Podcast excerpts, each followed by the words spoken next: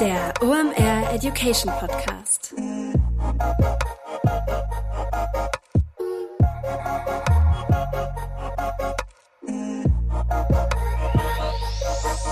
Es ist mal wieder Montag, Zeit für eine neue Folge OMR Education. Mein Name ist Rolf Herrmann, ich bin der Chefredakteur der OMR Reports. Heute reden wir über Gen Z Marketing und ich habe eine richtig spannende Gästin heute am Start. Und zwar ist Alina Ludwig hier von Odeline. Und ich kenne kaum jemanden, der sich so gut beim Thema Gen Z auskennt wie Alina. Das hat einen Grund.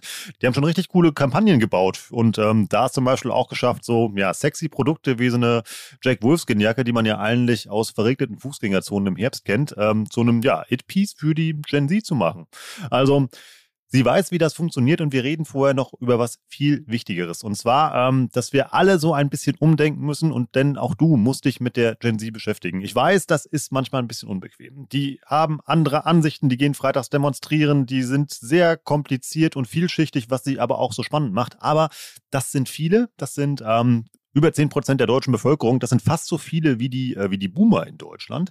Und vor allem fühlen sich nur 15 Prozent der Gen Zler vom Marketing richtig abgeholt. Das heißt, da hast du noch ein richtig großes Potenzial, was du nutzen kannst, um da zu punkten. Und die sind kaufkräftig. Also er schließt diese Zielgruppe. Ansonsten ist das so ein bisschen wie in, wie in dem Netflix-Film Look Up. Also man kann auch gar nichts tun und gucken eben halt irgendwie, ähm, wie die Welt oder die Marketingwelt halt irgendwie untergeht. Und ja, deine Brand und Marke einfach sich selbst abschafft, weil du eine, keine neue Zielgruppe die erschließt oder dein, dein Produkt dem halt verjüngst. Oder ähm, du unternimmst halt was dagegen und machst das halt eher wie im Armageddon-Film. Also das heißt, du ja, fliegst da hoch und sprengst halt diesen Kometen und widmest dich diesem Thema. Mach das einfach mal. Also dieser Generationswechsel im Netz ist eine der größten und zentralsten Herausforderungen im Online-Marketing. Und Alina erzählt dir jetzt gleich im Podcast, wie man das lösen kann. Das ist nämlich gar nicht so schwer. Alina erklärt dir, wie du die Plattform richtig nutzt, wie du eine Strategie für die Gen Z, für dein Unternehmen aufsetzt, wie du dein Produkt und deine Zielgruppe eben halt auch anders denken kann und wie du das Ganze eben halt auch umsetzt, damit das nicht cringe wird, sondern einfach cool und allen was bringt und dir einfach ein neues Kundensegment erschließt. So, jetzt noch der Präsenter der heutigen Episode und dann starten wir rein in die Episode Gen Z Marketing mit Alina Ludwig. Und das ist Soho, beziehungsweise um genau zu sein, die Soho One Suite. Was kann man damit machen? Soho ist eine einzigartige und leistungsstarke Software-Suite für den Betrieb eures gesamten Unternehmens. Klingt noch ein bisschen abstrakt, jetzt schauen wir mal, was das eigentlich ist. Überlegt euch mal, wie viele einzelne Software-Tools ihr verwendet, wie viele davon veraltet sind, was ihr über verschiedene Cloud-Anwendungen löst. Dann habt ihr wahrscheinlich auch noch in eurem Unternehmen papierbasierte Prozesse und das am besten auch noch abteilungsunterschiedlich. Also jetzt wahrscheinlich nicken jetzt innerlich sehr viele, die das hören. Ähm, denn so ist ja leider unsere Berufswelt. Aber Soho kann das einfacher machen. Soho bündelt über 45 Apps ähm, in der Soho One Suite und äh, die sind dann über einen Tab in der Cloud erreichbar. Warum ist das sinnvoll? Damit steigerst du einfach nur deine Produktivität und vor allem machst du auch die Kommunikation innerhalb des Unternehmens effizienter und damit sparst du immer die Zeit, Ressourcen und alle sind einfach happier, weil es nervt dich halt nicht mehr, wenn du irgendwie ja, Zugangsdaten suchen musst oder ähnliches. Du hast alles zentral eben halt an einem Platz. Dafür kannst du die Soho One Suite einfach nutzen. Das nutzen schon 40.000 Unternehmen Unternehmen weltweit und ähm, das sind über 75 Millionen Menschen, die damit arbeiten. Also das ist jetzt keine abstrakte Idee mehr, sondern es ist richtig praxiserprobt und probiert das einfach mal aus. Das könnt ihr. Geht einfach mal auf die Landingpage, die hauen wir euch auch in die Shownotes. Das ist soho.com slash omr und da könnt ihr euch noch ein bisschen besser über die Soho One Suite informieren. Checkt das einfach jetzt mal aus, soho.com slash omr.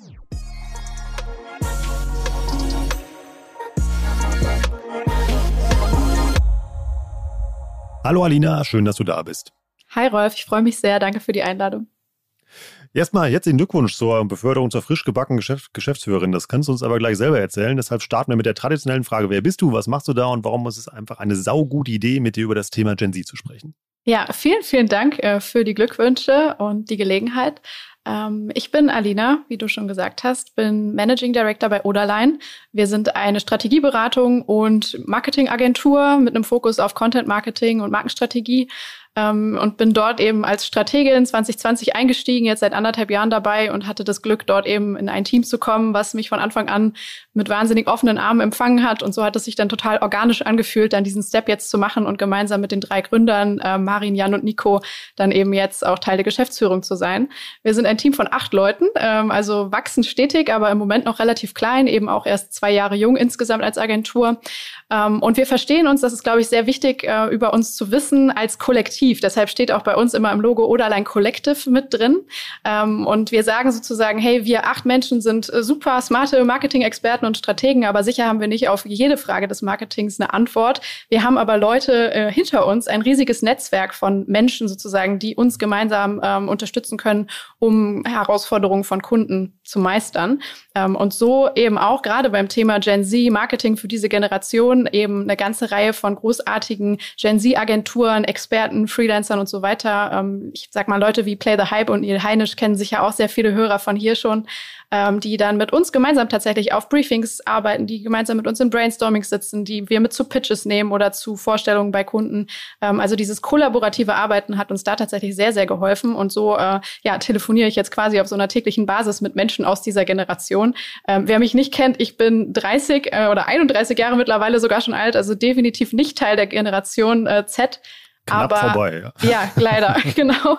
Aber habe so eben dann die Gelegenheit, tatsächlich einen sehr tiefen Einblick da reinzukriegen und bin auch sonst einfach so ein Mensch, der sich wahnsinnig so für, ähm, ich sag mal, äh, Soziologie und äh, so gesellschaftliche ähm, Prozesse interessiert und mit sehr viel Empathie irgendwie ganz interessiert beobachtet, was diese Generation gerade tut und wie sie sich verhält. Und ihr macht da auch richtig kreative Sachen. Und ich freue mich richtig, dass wir miteinander reden, denn wir kennen uns eigentlich schon ziemlich lange, aber weil ähm, als du dein Influencer-Buch geschrieben hast, sind wir uns eben halt mal über den Weg gelaufen. Ähm, dann, das war so, so ein gegenseitiges Fan-Treffen, erinnere ich mich noch dran, vor, vor zwei oder drei Jahren war das. Wir haben aber noch nie miteinander gesprochen und das ändern wir heute. Denn es geht, wie gesagt, eben halt um die Gen Z. Lass uns erstmal ähm, eingrenzen, wer oder was ist diese Gen Z eigentlich? Ja, ich ähm, muss sagen, das ist, glaube ich, ähm, bei mir noch mal eine etwas differenziertere Betrachtung. Viele sagen ja, es sind so die Leute, die ab 1995 geboren sind bis 2010 etwa. Und ähm, bei mir ist es so, ich würde tatsächlich sagen, für mich sind es eher die Menschen ab 1999 bis 2010, also die, die tatsächlich schon mit Beginn ihrer Teenagerzeit mit Smartphones und Social Media ähm, ausgestattet waren und äh, in der hm. Breite sozusagen darüber kommuniziert haben. Das liegt bei mir auch ein bisschen daran, dass ich ähm, eine Schwester habe, die 1995 geboren ist. Ne? Also ich bin 90er Kind, sie ist 95 und ähm, viele Cousinen und Cousins, die dann so ab 1999 am Start sind. Und da sind schon nochmal Unterschiede ähm, in Nutzerverhalten, in der Art und Weise, wie äh, gesprochen wird, wie kommuniziert wird, wie auch konsumiert wird, ähm, so dass ich immer sage, hey, noch ein bisschen ähm, differenzierter. Ähm, dazwischen ist auch noch irgendwas, äh, was sich ein bisschen unterscheidet. Ähm, aber diese Gen Z an sich ähm, ja, ist einfach eine Generation, die ähm, ein bisschen anders tickt, würde ich sagen, im Vergleich zu vorangegangenen Menschen äh, oder Gruppen. Ähm, es ist eine Generation, die wahnsinnig vernetzt ist. Man könnte sagen hyper vernetzt, die äh, gar nicht mehr so krass unterscheidet zwischen Online- und Offline-Welt, weil eben das Online-Sein, das mobil vernetzt sein so natürlich und nativ ist, dass es etwas ist, was äh, gar nicht mehr besonders differenzierungs würdig ist, ähm, die ähm, sich auf sozialen Medien komplett nativ bewegen, die wahnsinnig viele Apps parallel nutzen, die auch wahnsinnig viele Social-Media-Channels äh, parallel nutzen und gar nicht, ähm, ja, ich sag mal, äh, oder dort auch eben dann ein besonders äh, anspruchsvolles Konsumverhalten sozusagen an den Tag legen. Also eine Generation, die in ganz besonderer Weise adressiert werden möchte, in ganz besonderer Weise ähm, sich verstanden fühlen möchte ähm, und für die ähm, das Thema, würde ich sagen, Selbstverwirklichung ein, ein ganz zentraler Wert ist. Ähm, das kann sehr vielseitig natürlich sein, je nachdem, was so die eigenen Hintergründe einer einzelnen Person sind. Ist auch immer schwierig, so allgemein über eine ganze Generation zu sprechen. Aber das zieht sich doch durch. Ne? Wie diese Selbstverwirklichung dann aussieht, ist dann, wie gesagt, der, die differenzierende Frage. Aber dieser Kern, so ich bin wichtig, mein eigenes Glück, mein Streben sozusagen nach meiner ähm, oder meine Ambition ist das, was, was mich ausmacht. Und ähm, das, glaube ich, müssen auch Markenverantwortliche verstehen, dass dadurch eben gewisse Dinge ein bisschen anders laufen müssen heutzutage, um diese Generation zu erreichen. Warum sind die denn wichtig? Also bei dem, was du eben erzählt hast, also man, man hört dir ja zu, man weiß aber ja auch, was in vielen Köpfen passiert, speziell eben halt bei älteren Markenverantwortlichen. Ich weiß, jetzt kriege ich wieder böse Briefe, weil ich sowas gesagt habe. Aber, ähm, aber da ist dann ja spätestens so bei dem dritten Punkt, eben mal, den du genannt hast, eben mal im Jahr junge Menschen und die haben besondere Bedürfnisse, da ist dann ja auch schon mit der Aufmerksamkeit Schluss. Und eben da denkt man, ja, wir haben ja gute andere Strategien, die wir bisher gefahren haben. Warum ist das denn ein Riesenfehler, so zu denken? Also warum ist die Gen Z wichtig? Ähm, naja, es ist natürlich eine relativ große und relevante ähm, Konsumgruppe. Es ist weltweit tatsächlich die größte Kohorte. Also wir in Deutschland sind natürlich geprägt vom demografischen Wandel immer schnell dabei zu sagen, ja gut, äh, im Vergleich jetzt zu den Babyboomern oder all den anderen älteren Generationen, das ist ja noch eine recht kleine Gruppe, aber es sind immerhin zehn Prozent der Bevölkerung hier in Deutschland.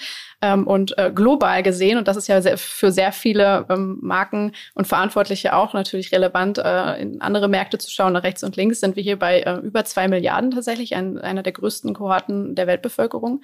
Ähm, und ja, eben dadurch eine Gruppe, die es sich anzuschauen lohnt, äh, wenn es vor allem auch natürlich um aktuelle, aber auch zukünftige ähm, Ansprache von Konsumgruppen oder Konsumentengruppen geht. Ähm, das ist außerdem eine Generation, die eben durch das, was ich vorhin gesagt habe, dieses hypervernetzte, dieses hyperdigitale, ähm, zu einem richtigen Treiber auch tatsächlich wird von Trends, von ähm, Verhaltensweisen und dadurch, das kann man jetzt schon sehen, massiv auch Einfluss nimmt auf das Konsumverhalten und vor allem das Kommunikationsverhalten von älteren Generationen. Also lohnt es sich total, diese Gruppe äh, einmal richtig zu knacken und zu adressieren und daraus dann tatsächlich Dinge abzuleiten und Learnings, die einem auch helfen bei der Ansprache von, äh, von anderen Gruppen auf anderen Plattformen und äh, ja insgesamt auch in der breiten Kommunikation. Also meinst du, dass jetzt auch die Boomer anfangen, dadurch Hafermilch zu trinken? Äh, tendenziell, tatsächlich. Also bei mir zu Hause passiert das schon. Ich weiß nicht, wie es bei den anderen Menschen ist, aber da ist tatsächlich etwas, würde ich sagen, wo diese ähm, Generation, das haben wir ja zum Beispiel jetzt sehr plakativ auch bei Fridays for Future gesehen, wo man merkt, es sind ähm, junge Menschen mit einer Fähigkeit, ihre Stimme, ihrer Stimme Gehör zu verschaffen, die auch das Denken von älteren Menschen oder anderen Generationen massiv prägt. Und äh, das sieht man auf allen Ebenen und eben auch im Bereich Marketing, Content und äh, Konsumverhalten. Weil du eben die Zahl angesprochen hast, eben halt die Boomer, wo ja die größte Gruppe der Kritiker ja häufig eben halt auch ist. Eben, was du eben gesagt hast, die dann ja eher ähm, sich darüber aufregen, dass Menschen freitags für eine bessere Welt demonstrieren, ähm, sind, die sind nur minimal mehr im Bundesdurchschnitt. Also ich glaube, das sind das sind, glaube ich, 11 bis 12 Prozent an der, an, an der Gesamtbevölkerung. Also da sieht man mal, wie ausgewogen eigentlich mal dieses Verhältnis ist. Was mich interessieren würde, wäre ähm, das Konsumverhalten. Wie ist denn, also was macht denn das Konsumverhalten der Gen Z besonders? Ähm, Im Grunde ist es, glaube ich, die Tatsache, dass äh, das Thema Loyalität gar nicht mehr so eine große Rolle spielt für, äh, für diese Gruppe. Ähm, sie haben sozusagen jetzt natürlich auch, weil sie jung sind, noch nicht so eine Art Heritage von Brands irgendwie, die sie schon seit Jahren und Jahrzehnten kaufen, sondern sie ähm, gehen relativ neu und unbedarft äh, auf den Markt. Ähm, durch die Tatsache, dass ähm, diese Generation schon immer gelernt hat, ähm, ich sag mal, auf den sozialen Netzwerken in einer gewissen Weise zu performen und sich einer gewissen Kategorie vielleicht zuzuordnen, sich gerne auch in Schubladen stecken lässt, das ist auch noch sehr wichtig zu sagen und sozusagen kein Problem mit Labels hat, ähm, könnte man sagen, dass auch im Konsumverhalten man sieht, dass äh, tatsächlich der Kauf eines Produkts auch eine Art Statement ist, ne? auch eine Art Unterstützung einer Brand, dass das Thema ähm, passt diese Marke zu meinen Werten, meiner Haltung, aber vielleicht auch einfach meinem Vibe, meinem Style. Ne? Das alles spielt mittlerweile auch bei ähm, ja wirklich fast-moving Consumer Goods auch bei größeren Anschaffungen einfach eine Rolle. Ähm, zusätzlich kann man schon sagen, dass auch das Thema ähm, Preisbewusstsein eine Rolle spielt. Also die Generation ist schon auch scharf auf äh, smarte Deals und auch bereit, sich reinzugraben, um irgendwie ähm, Rabatte mitzunehmen oder auch wirklich den, den klügsten Kauf irgendwie vorzunehmen. Und das ist dann so ein bisschen die Spannbreite, in der man sich bewegt. Ne? Es ist eine Brand, die gerade so den, den Zeitgeist dieser Generation trifft. Ähm, es ist ein Produkt, das auch irgendwie einen gewissen Need beantwortet, der dort ist. Ähm, das kann alles Mögliche sein. Ich habe jetzt super viel ähm, mich letztens unterhalten über das Thema, wie wichtig äh, zum Beispiel ein Glitzereffekt sein kann, wenn man Dinge kauft oder ähm, Produkte neu vertreibt. Das heißt, äh, ob ein Getränk irgendwie äh, mit, mit Gold Glitter irgendwie ähm, produziert wird. Das kann einen Unterschied machen bei der Kaufentscheidung, weil es halt auch ein gewisses Statement für Style ist und für einen gewissen Aufregereffekt, Dinge, die sich Instagrammable und TikToky irgendwie inszenieren lassen. Ne? Also da, all das spielt eine Rolle, wenn wir auf das Produkt schauen, aber eben auch tatsächlich ähm, ist es ein ähm, ja kostengünstiges äh, und, und passt es irgendwie zu meiner Lebensrealität und ähm, meiner meiner Power. Ähm, und gleichzeitig ist es eben auch eine relativ kaufkräftige Generation. Das kann man schon sagen. Ähm, wenn man die äh, sozusagen überzeugt, äh, dann äh, dann ist da eine Power hinter. Macht das deshalb, äh, also da ist es deshalb die zentrale Herausforderung, diese Zielgruppe zu spielen und zu erreichen, eben als Marke, weil das irgendwie ähm, so eine große Bandbreite und dann doch relativ willkürlich ist. Also auf der einen Seite eben halt dann irgendwie preisbewusst ähm, ähm, und vielleicht auch Fast Fashion einkaufen, auf der anderen Seite eben halt dann doch sehr auf Nachhaltigkeit achten und halt Werte haben, was die Ernährung angeht. Das sind ja eigentlich Gegensätze. Ähm, ja, es ist eine wahnsinnig ambivalente Generation, würde ich tatsächlich sagen. Und deshalb kann man das auch gar nicht so, so einfach einfassen. Ähm, insgesamt, also wirklich in der Breite sieht man, dass das Thema Nachhaltigkeit einfach schon fast zum Hygienefaktor geworden ist. Also bei sehr, sehr vielen Produkten äh, wird einfach vorausgesetzt, dass äh, das nachhaltig produziert ist, dass ähm, auf, auch in der Lieferkette auf gewisse Produktionsstandards geachtet wird.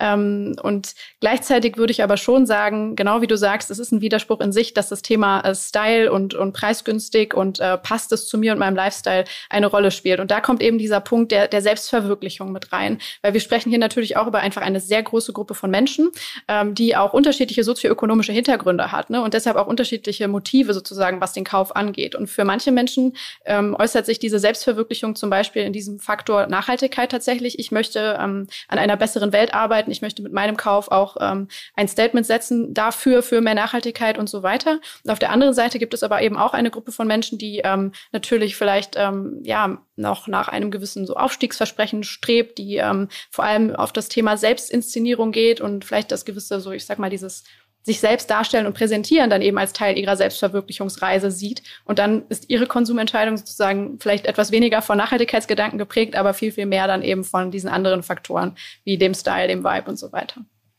Wie kann ich das denn als Marke lösen, also wenn ich genau vor dieser Herausforderung stehe? Es kommt, glaube ich, komplett auf das Produkt an, das ich äh, vertreiben möchte. Und ich muss mich natürlich sehr damit auseinandersetzen, wer ist denn meine Kernzielgruppe? Und mit gewissen Produkten, sagen wir mal, ich bin jetzt ein Fast-Fashion-Label, da muss ich ja niemandem kommen und irgendwie darstellen, äh, dass ich die nachhaltigste Marke bin und das ist auch gar nicht der Grund, weshalb mich Menschen kaufen, sondern mein USP ist dann eben, hey, ich habe den neuesten Style des Sommers und das Bikini-Oberteil wirst du auf jeden Fall bei mir kaufen, ähm, weil das quasi genauso aussieht wie das, was Kylie Jenner letzte Woche getragen hat. Ähm, und ne, das muss man, glaube ich, dann sehr, sehr gut wissen, äh, wo man sich einzuordnen hat und was die Zielgruppe von mir erwartet. Ähm, und man muss nicht alles beantworten, also nicht die eierlegende Wollmilchsau sein. Das heißt aber, wenn du sagst, es kommt schwer auf das Produkt an, dass eigentlich so, ich denke jetzt mal an so ja, Traditionsmarken und Produkte, also speziell Autoindustrie. Also das sind ja wirklich so sehr traditionell geprägte ähm, Verkäufer oder, oder Kaufentscheidungen, wie du eben auch schon sagst, vielleicht durch die Familie, eben wir sind schon immer irgendwie ähm, Audi gefahren oder halt irgendwie ähnliches. Dementsprechend guckt man dann auch eben mal in diese Richtung. Ähm, sind das Marken, die nochmal ein ganz anderes Problem haben, wie jetzt wahrscheinlich ein Fashion-Label, was sich dann eher auf die spezielle Zielgruppe durch ihr Produkt einstellen kann? Ja gut, mit der Autoindustrie haben wir jetzt natürlich noch mal ein ganz anderes Produkt, ne? weg von FMCG hin zu einer wirklich ähm, ja einem Produkt, wo natürlich auch sehr viel vorher an ähm, Gedanken und Energie reinfließt vor so einer Kaufentscheidung. Ich denke mal, auch hier muss man sich dann natürlich massiv damit auseinandersetzen, was bedeutet Mobilität heutzutage überhaupt für diese junge Generation? Ne? Mit welchem Motiv kaufen die Menschen ein Auto? Was was soll es ihnen geben? Ähm, und da würde ich jetzt zum Beispiel sagen, ist zum Beispiel das Thema Vernetzung noch mal ähm, von ganz besonderer Bedeutung. Also ähm, passt das ähm, Produkt, das Auto äh, zu meinem Style natürlich einerseits, aber beantwortet es eben auch mein, ähm, mein Bedürfnis nach Hypervernetzung. Also kann ich äh, alle meine Endgeräte dort direkt verknüpfen? Habe ich irgendwie eine Möglichkeit, das Auto ähm, ja auch irgendwie von außen noch mehr mitzusteuern? Also das äh, sind dann eben nochmal ganz andere Dinge und die müssen aber in der Werbung für das Auto natürlich auch schon in gewisser Weise transportiert sein. Ne? Es muss, muss deutlich werden, hey, wir verstehen, dass die Art und Weise, wie du ein Auto heutzutage verwendest, anders ist als wie es vielleicht dein Vater damals gemacht hat, weniger Statussymbol, sondern vielmehr irgendwie Hilfsmittel, ein Tool, um von äh, zum Beispiel A nach B zu kommen, um es vielleicht auch zu teilen mit Freunden. Ähm, das Thema Sharing Economy und so weiter spielt da natürlich auch mit rein. Ähm, und das muss ich dann eben auch in der Kommunikation oder im Marketing irgendwie ganz, ja, ganz deutlich zeigen. Wie ist das bei Produkten, die so dazwischen liegen? Also so zwischen Fast Fashion und Auto. Da gibt es ja auch ein ganz großes Segment von Sachen. Ist die Gen Z jemand, der Testberichte liest? Immer wie wird sich da über Produkte informiert? Ähm, das ist schon eine Generation, die, wie gesagt, sich als eher informierter Konsument äh, präsentiert. Ähm, aber ich denke mal, ja, es kommt auch hier ne, natürlich total aufs Produkt an. Ähm, aber es, es wird ähm, gerne ähm, im Internet natürlich recherchiert, in gewissen Foren, gleichzeitig aber auch sehr viel auf Empfehlungsmarketing gesetzt. Das heißt, das Thema Influencer-Marketing spielt jetzt hier natürlich in besonderer Weise auch nochmal rein, ähm, sich also Erfahrungsberichte von äh, anderen Konsumenten anzuhören und äh, sozusagen so ein allumfassendes Bild zu bekommen. Auch äh, so, was sagt die Community über das Produkt? Ne? Und auch nicht nur Influencer, die natürlich dann auch, das weiß die Generation, äh, oft auch bezahlte Empfehlungen gibt, sondern was steht äh, in den Bewertungen, was wird rechts und links irgendwie noch über das Produkt gesagt und so eben schon eine relativ fundierte Kaufentscheidung zustande kommt. Also ich versuche das mal zusammenzufassen, wo wir gerade darüber gesprochen haben. Also einmal, wir haben es mit informierten Konsumenten zu tun, ähm, die man nicht anlügen darf. Also man muss sehr transparent sein bei dem, was man macht. Dadurch mhm. muss man sich als Marke auch seines Standpunkts halt bewusst sein, wofür steht man eigentlich. Also bin ich ein Fast Fashion Label und dann muss ich dann auch kein Greenwashing betreiben oder ähnliches, dann ist das halt so, das kann funktionieren. Und ansonsten eben halt dann auch darauf achten, dass der Kauf eines Produktes für die Gen Z durchaus auch ein Statement ist, was dann auch zum Lebens, äh, zur Lebensphase und zum Style halt passen muss. Was habe ich vergessen? Gut sehr, sehr gut zusammengefasst, würde ich sagen. Dann lass uns mal ein bisschen Marketing machen, also weil darum geht es ja heute hier eigentlich. Also wie komme ich denn an diese spannende und interessante Käuferschicht ran? Hm, definitiv über digitale Kanäle. Also es ist eben, wie wir eben schon gehört haben, eine äh, Generation, die quasi auf ihrem Smartphone lebt, die unfassbar viele Stunden am Tag ähm, sich auf ja, ihrem Smartphone und sozialen Netzwerken vor allem ähm, herumtreibt. Äh, da könnte man jetzt sagen, ja, auf jeden Fall die Klassiker Instagram und TikTok äh, sind zu nennen. Genauso aber auch ähm, YouTube zum Beispiel, Twitch, ähm, Discord, Snapchat, das alles äh, sind eben so die, oder das ist das Ökosystem sozusagen, in dem man auf jeden Fall einmal präsent sein sollte und sich auch klar machen sollte, dass die Generation eben auch diese Plattform jeweils mit unterschiedlichen Motiven benutzt und auch unterschiedliche ähm, Anspruchshaltungen an Kommunikation auf den jeweiligen Plattformen hat. Das ist noch sehr, sehr wichtig auf jeden Fall mitzubedenken. Du hast Facebook jetzt ausgelassen. Hast du Facebook vergessen oder ist Facebook aus deiner Sicht nicht relevant für die Gen Z?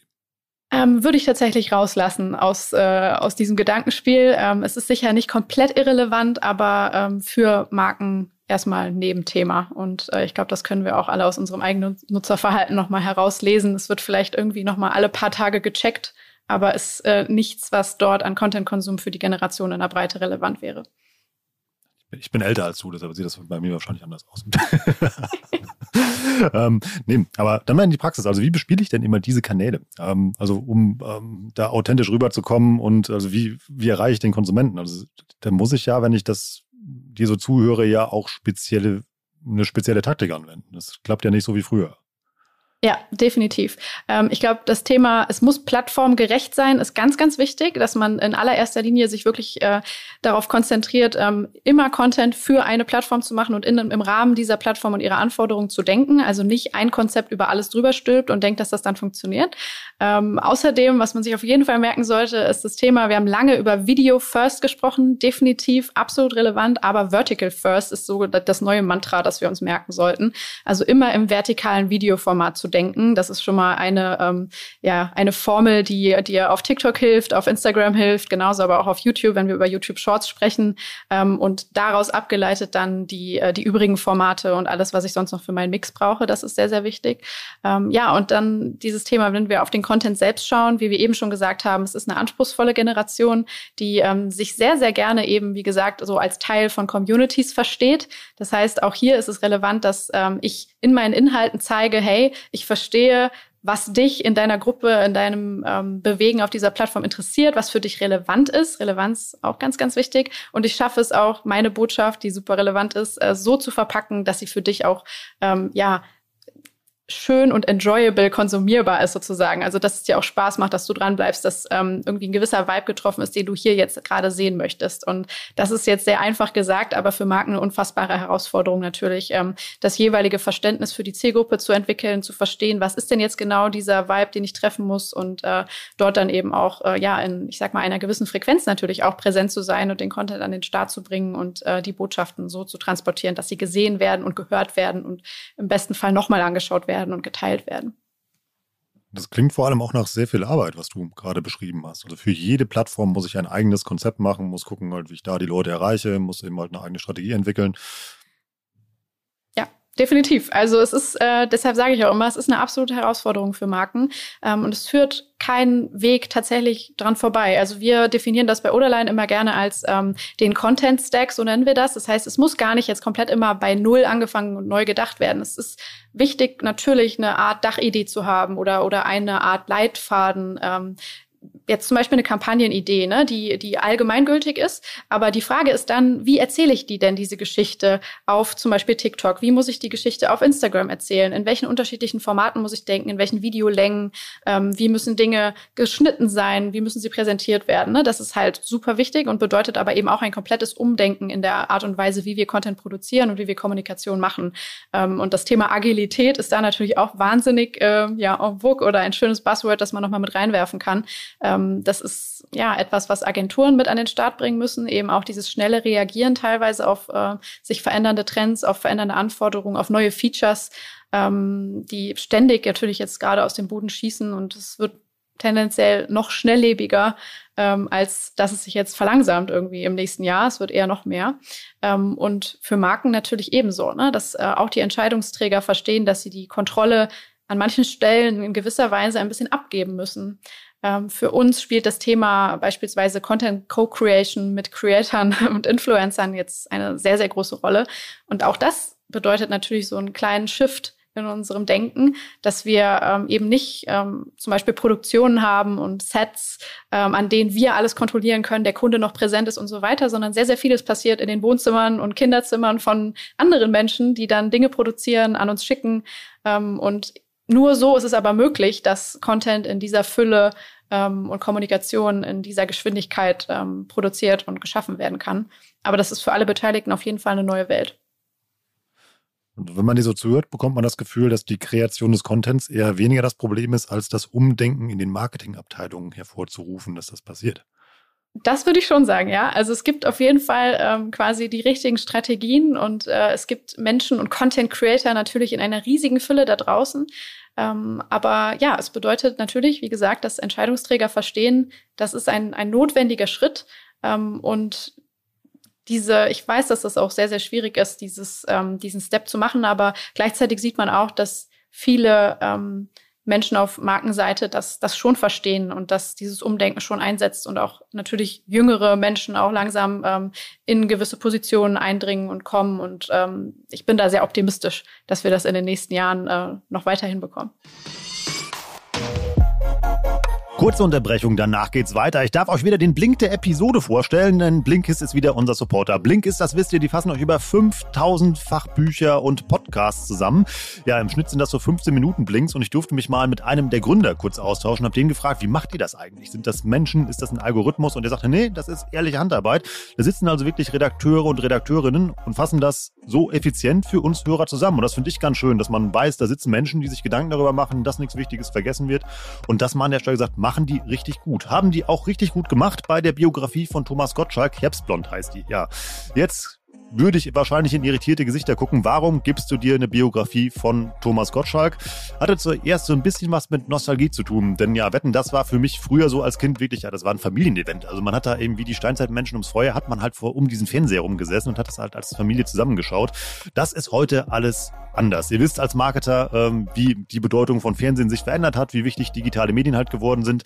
Das lernt ihr in Abschnitt Nummer 6 von Herbstblond. Ähm, da haben das nämlich diese Redakteure so gut zusammengefasst, dass du in drei Minuten komplett verstehst, warum sich das Medienverhalten von Generationen einfach so verändert hat und welche Auswirkungen das fürs Marketing hat. Also Abschnitt Nummer 6 in der Biografie von Thomas Gottschalk Herbstblond mal anhören. Da macht es wirklich Klick und dann versteht man, warum wir heutzutage in Personas denken, über verschiedene Generationen im Marketing sprechen und über verschiedene andere Sachen. Also lohnt sich. Und ja, muss man auch mal sagen, Thomas Gottschalk hatte auch ein richtig cooles Leben, beziehungsweise hat ein richtig, richtig cooles Leben. Und ähm, ja, interessant, wie frech der an manchen Stellen war und wie er deshalb an die Stellen gekommen gekommen ist, wo er dann auch ist oder war. Das könnt ihr alles mal austesten und zwar einfach unter blinkist.com slash omreducation. Da könnt ihr euch anmelden und sieben Tage kostenlos testen und dann kriegt ihr auch noch 25% auf euer Blinkist-Abo. Das lohnt sich, mir macht unglaublich Spaß, mir diese Blinks anzuhören. Man lernt dabei eine ganze Menge und bekommt Zugang zu Themen, die man sich wahrscheinlich nicht so aus dem Bücherregal geschnappt hätte. Also nutzt die Chance, checkt jetzt mal die Landingpage aus, die ist auch in den Shownotes und dann viel Spaß mit Blinkist.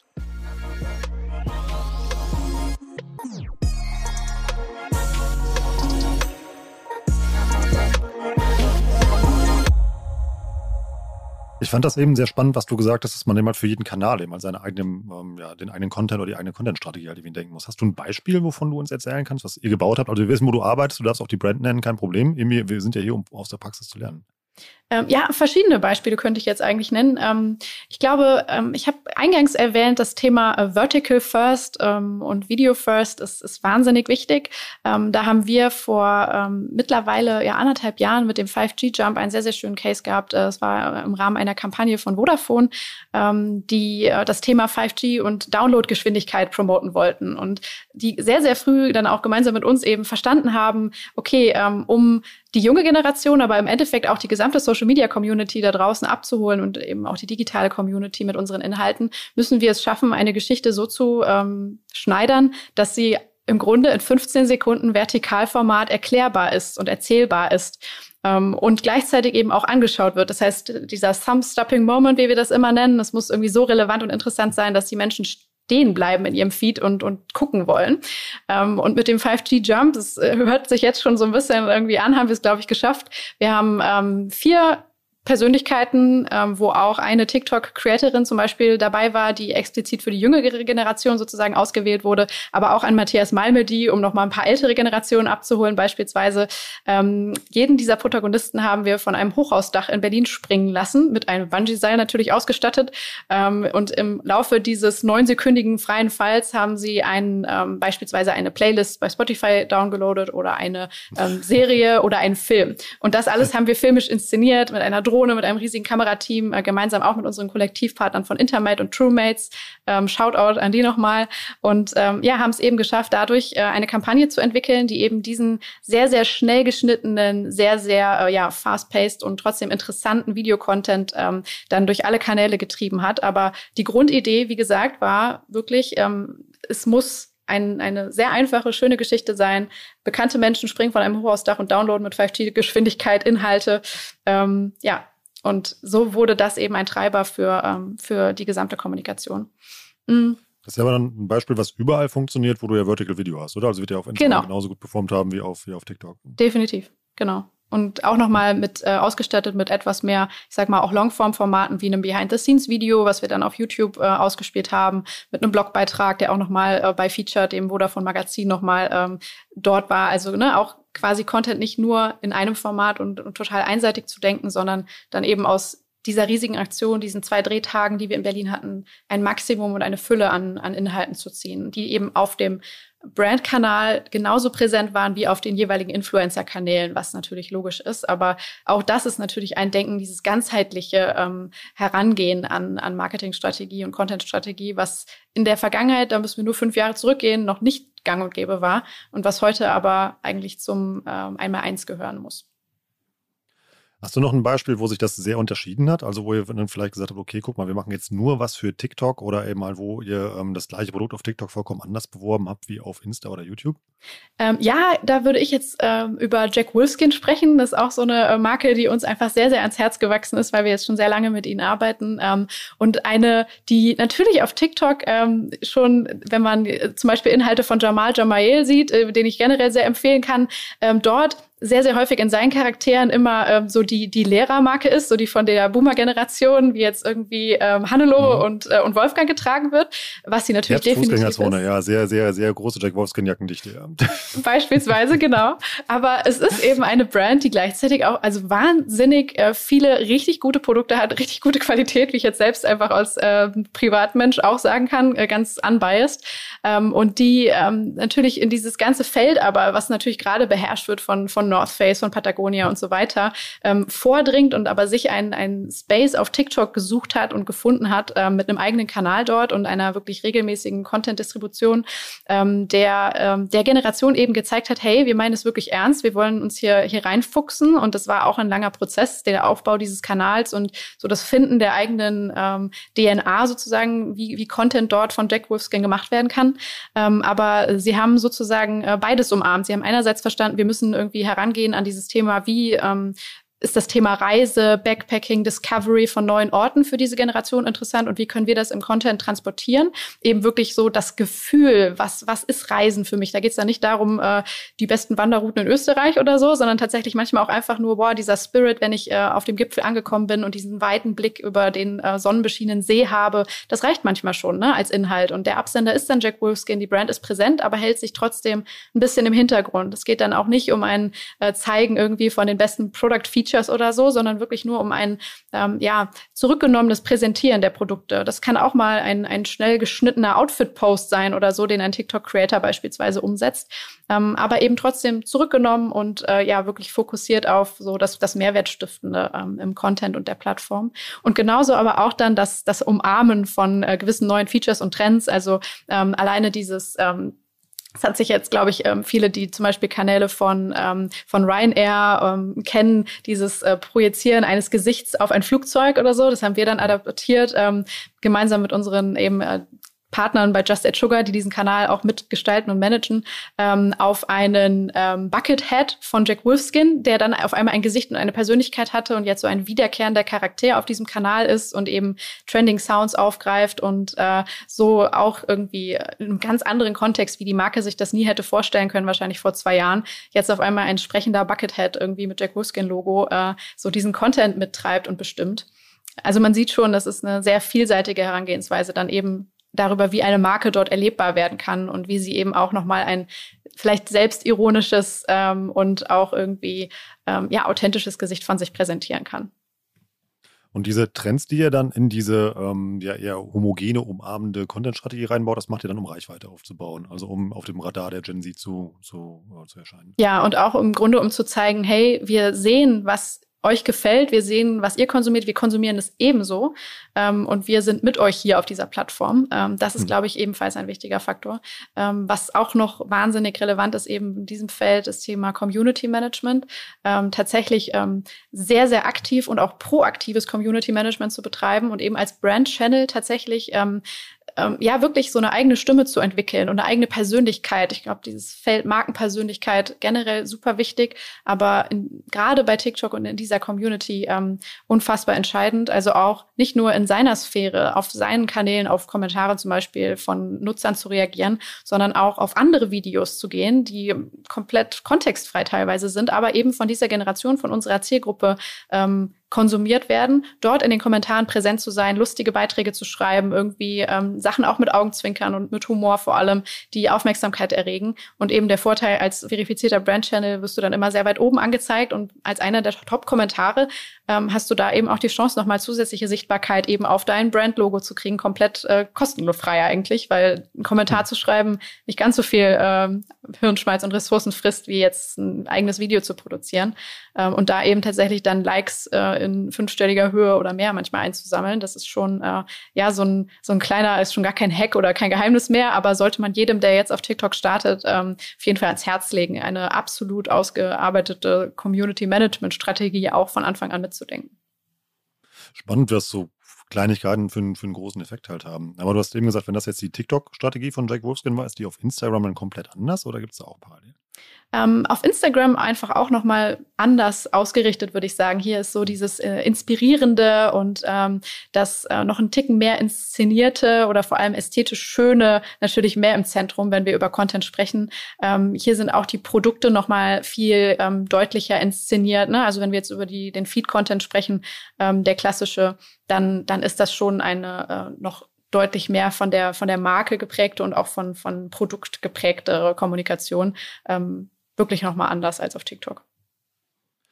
Wie kann ich denn meine Marke auch irgendwie durch so eine, so eine Marketingmaßnahme oder Kampagne umbauen, um überhaupt relevant für die Gen Z zu werden?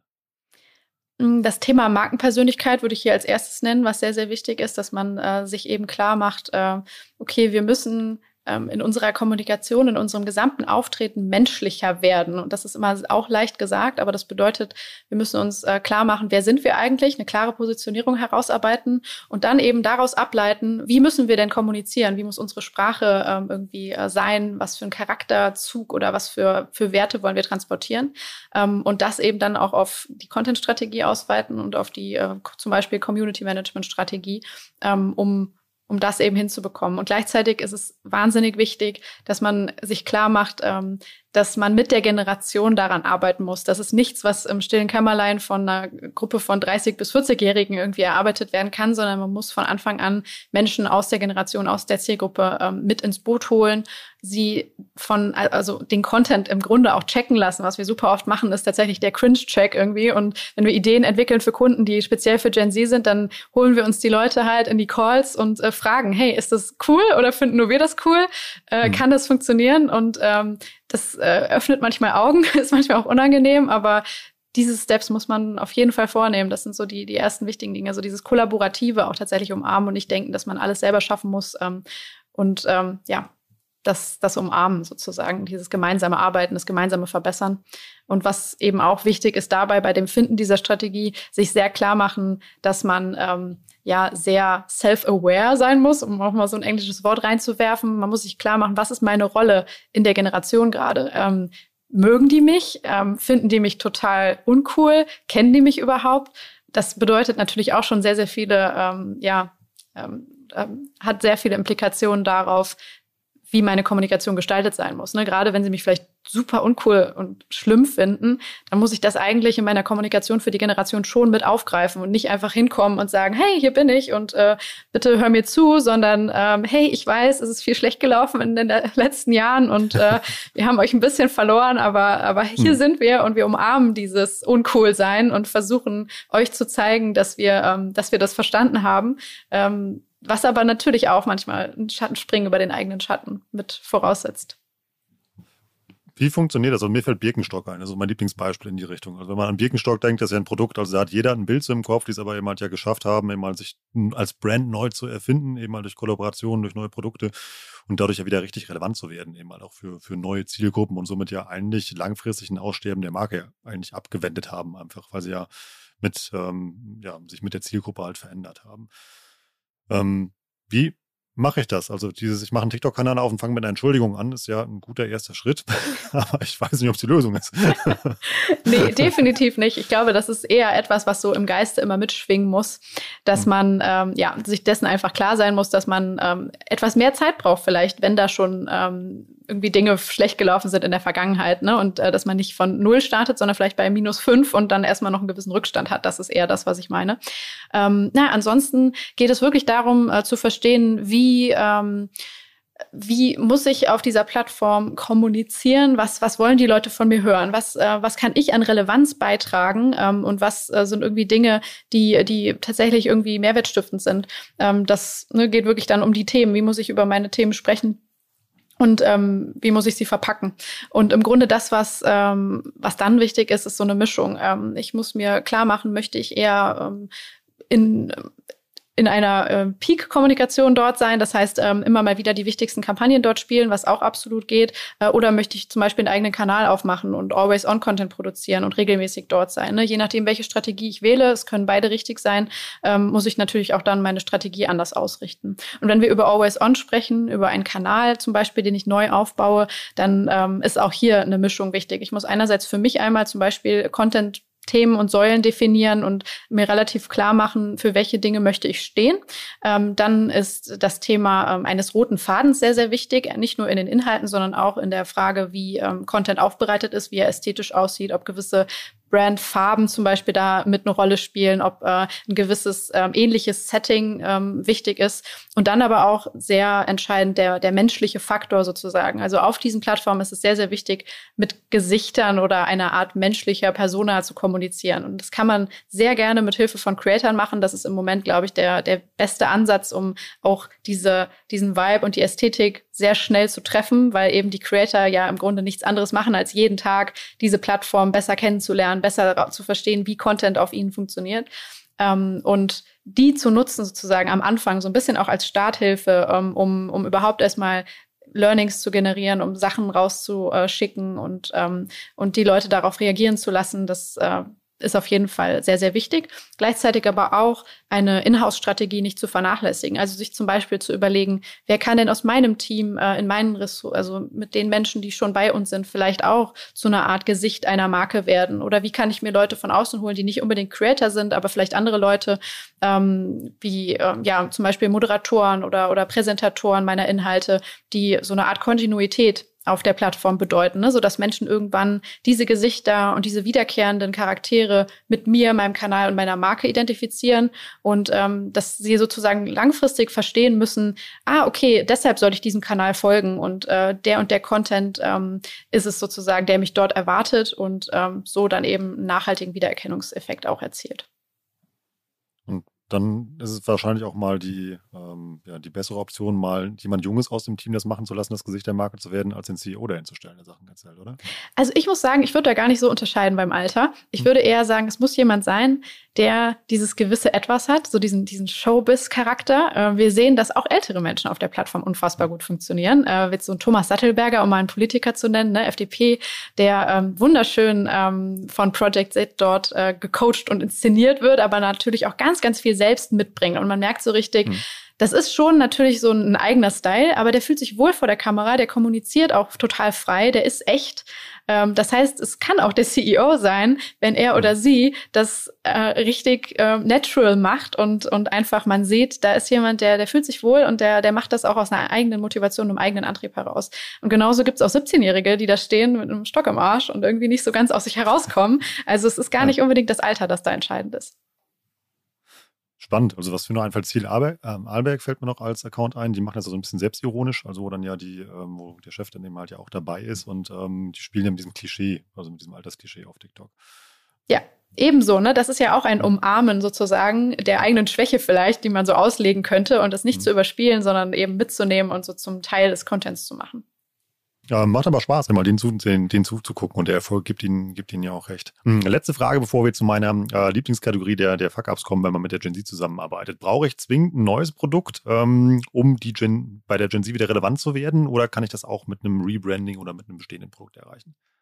Ähm, nein, das kann man definitiv auch mit einem bestehenden Produkt erreichen. Ähm, Rebranding in dem Sinne würde ich sagen, man muss schon darüber nachdenken, wie man die Marke inszeniert für die Generation ähm, und eben dieses Auftreten, was wir eben gesagt haben, ähm, einfach ein bisschen verändern, aus sich selbst heraustreten und äh, irgendwie so das umarmen, was, was die Generation sehen will.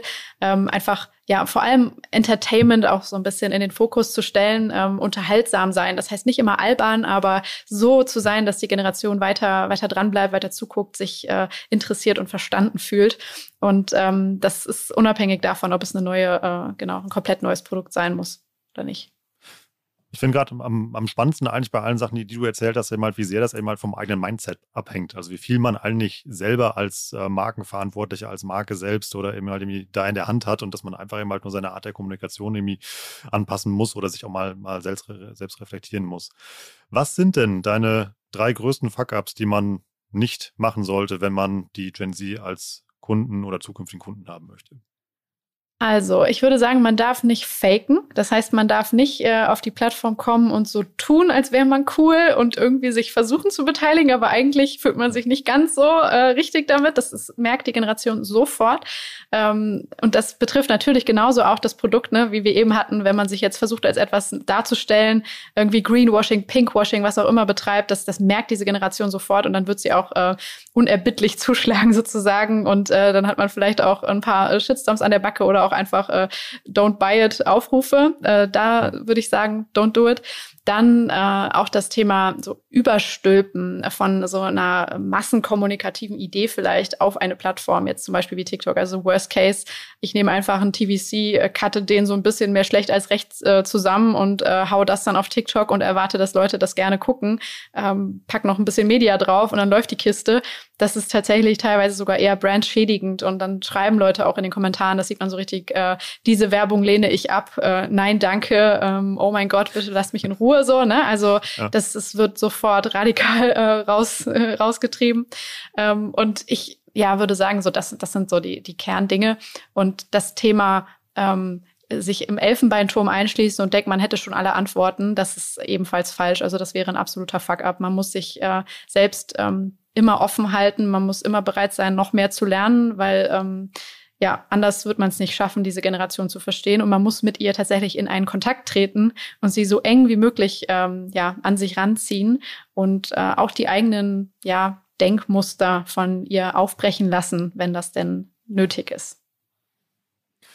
Das hat Spaß gemacht, Alina. Ich habe eine Menge gelernt und ich bin auch mal gespannt, was ihr da draußen mit den ganzen Insights, die Alina gerade rausgehauen hat, anstellt. Teilt doch gerne mal diese Woche mit uns ähm, erfolgreiche Gen Z-Kampagnenbeispiele oder Accounts, die ihr mir findet. Ich bin mal gespannt, ähm, was da für Kampagnen und Accounts dabei sind, ähm, ja, hinter denen vielleicht Alina und ihr Team steckt. mal gucken, was ähm, wir da so finden. Ihr wisst, wo ihr uns findet, wo wir das machen. Wir machen das immer weiter in den Gruppen, irgendwie auf, ähm, auch auf Facebook, aber auch irgendwie äh, speziell jemand auf LinkedIn. Da verlängern wir immer gerne diese Episode. Und ja, kommt da gerne mit uns in den Austausch und diskutiert mit uns mal das Thema Gen Z. Alina, vielen Dank für deine Zeit, für das ganze Wissen, hat viel Spaß gemacht. Tschüss. Ciao, vielen Dank. Das war wieder richtig spannend. Ich habe eine Menge gelernt. Ich hoffe ihr auch. Ja, und ich weiß, ich wiederhole das gebetsmühlenartig, aber beschäftigt euch einfach mit dieser Gen Z. Also dieser Generationswandel im Netz, der ist unglaublich wichtig. Der ist für eure Brand, für eure Marke, für euer Marketing unglaublich wichtig. Ich weiß, das ist manchmal eine Herausforderung, dass man umdenken muss. Also Veränderung ist immer für alle Leute schwierig, aber es lohnt sich einfach. Da liegt ein riesengroßes Marketingpotenzial und vor allem stellst du dich dann auch sicher für die Zukunft auf. Das hat Alina hier ja eindrucksvoll auch erklärt, eben mal, wie man das eben mal eben auch für Produkte und für Marken machen kann, wo man das eigentlich gar nicht so erwarten würde, dass das möglich ist, dass die so auf dem Radar von der Gen Z auftauchen. Wenn du dich da noch tiefer reinlesen willst, dann habe ich noch einen kleinen Tipp für dich und zwar einen OMR-Report, den wir passenderweise zum Thema Gen Z geschrieben haben. Alina und ihr Team hat da auch ein Kapitel übernommen, da steht aber noch eine ganze Menge mehr drin. Wir helfen dir erstmal, die Gen Z zu verstehen. Da ist auch ein tolles Kapitel drin zum Thema HR. Da haben wir hier in der vergangenen Woche ja schon mit Eva Stock drüber gesprochen, die erklärt, wie relevant die Gen Z beim Thema Fachkräftemangel ist. Wir erklären dir da auch, wie du eine gute Marketingstrategie in der Praxis halt irgendwie umsetzen kannst. Und das Ganze wieder halt mit 100% Praxis. Also dazu gibt es wieder mal Screencasts, Downloads, Cases sind dabei, wo du mal sehen kannst, was Leute mal erfolgreich oder auch nicht erfolgreich geschafft haben. Also wirklich ein, ein bunter Strauß, der dir wirklich hilft. Also wenn dich das hier angezündet hat, dieser Podcast, dann geh einfach mal auf omr.com slash report und jetzt wieder alle zusammen mit dem Gutscheincode Warenkorb bekommst du auch noch 10% auf deinen Gen Z Report. Denn das lohnt sich einfach, den liest du dir durch, bist dann genau an dem Punkt, dass du entscheiden kannst, wie machst du jetzt weiter, um dir diese neue Zielgruppe zu erschließen und das solltest du unbedingt tun, denn das ist eine der spannendsten und relevantesten Zielgruppen, auf denen du unterwegs sein kannst und das nicht nur heute und nicht morgen, sondern auch in den nächsten Jahren. So, genug Endzeitstimmung hier verbreitet, ziehen wir die Stimmung mal ein bisschen hoch. Ja, macht einfach nur unglaublich Spaß, eben mal irgendwie auch sich mit dieser ähm, Generation zu beschäftigen, irgendwie die mal zu verstehen, gucken, wie kreativ die ist und welche Medien da entstehen, das muss man auch mal sagen. Also es ist jetzt eben mal nicht nur irgendwie äh, langweilige Arbeit, es macht auch einfach unglaublichen Spaß. Das hat schon mal jeder gemerkt, der länger als fünf Minuten auf ja, TikTok abgehangen hat und sich mal mit dieser ganzen Kreativität Kreativität und Energie da beschäftigt hat. Da ist einfach eine Menge Bewegung in diesem Thema drin. Wenn ihr uns beim Bewegen helfen wollt, dann gebt uns doch einfach mal fünf Sterne bei Apple Podcasts und wenn ihr ganz cool seid, schreibt dazu noch eine ganz kurze Rezension. Das hilft uns unglaublich, neue Leute damit zu erreichen. Oder folgt dem Aufruf, den wir am Ende der Episode gemacht haben. Macht gerne einen Post zu dieser Episode fertig auf LinkedIn, Facebook, Instagram oder wo auch immer und ähm, teilt mit uns einfach mal coole Gen Z Cases, Kampagnen, Accounts ähm, oder eure Meinung zu dem Thema. Das ist richtig toll, mit euch da in den Austausch zu gehen. Tag da einfach mich, tag da Alina, tag OMR Education. Und dann bekommen wir das auch mit. Und dann sehen wir uns in diesem wunderschönen Internet. Ich bin Rolf. Das war OMR Education für heute. Tschüss aus Hamburg. Ciao, ciao.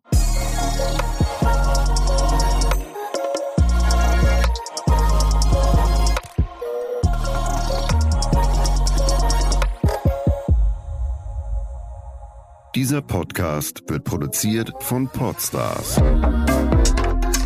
bei OMR.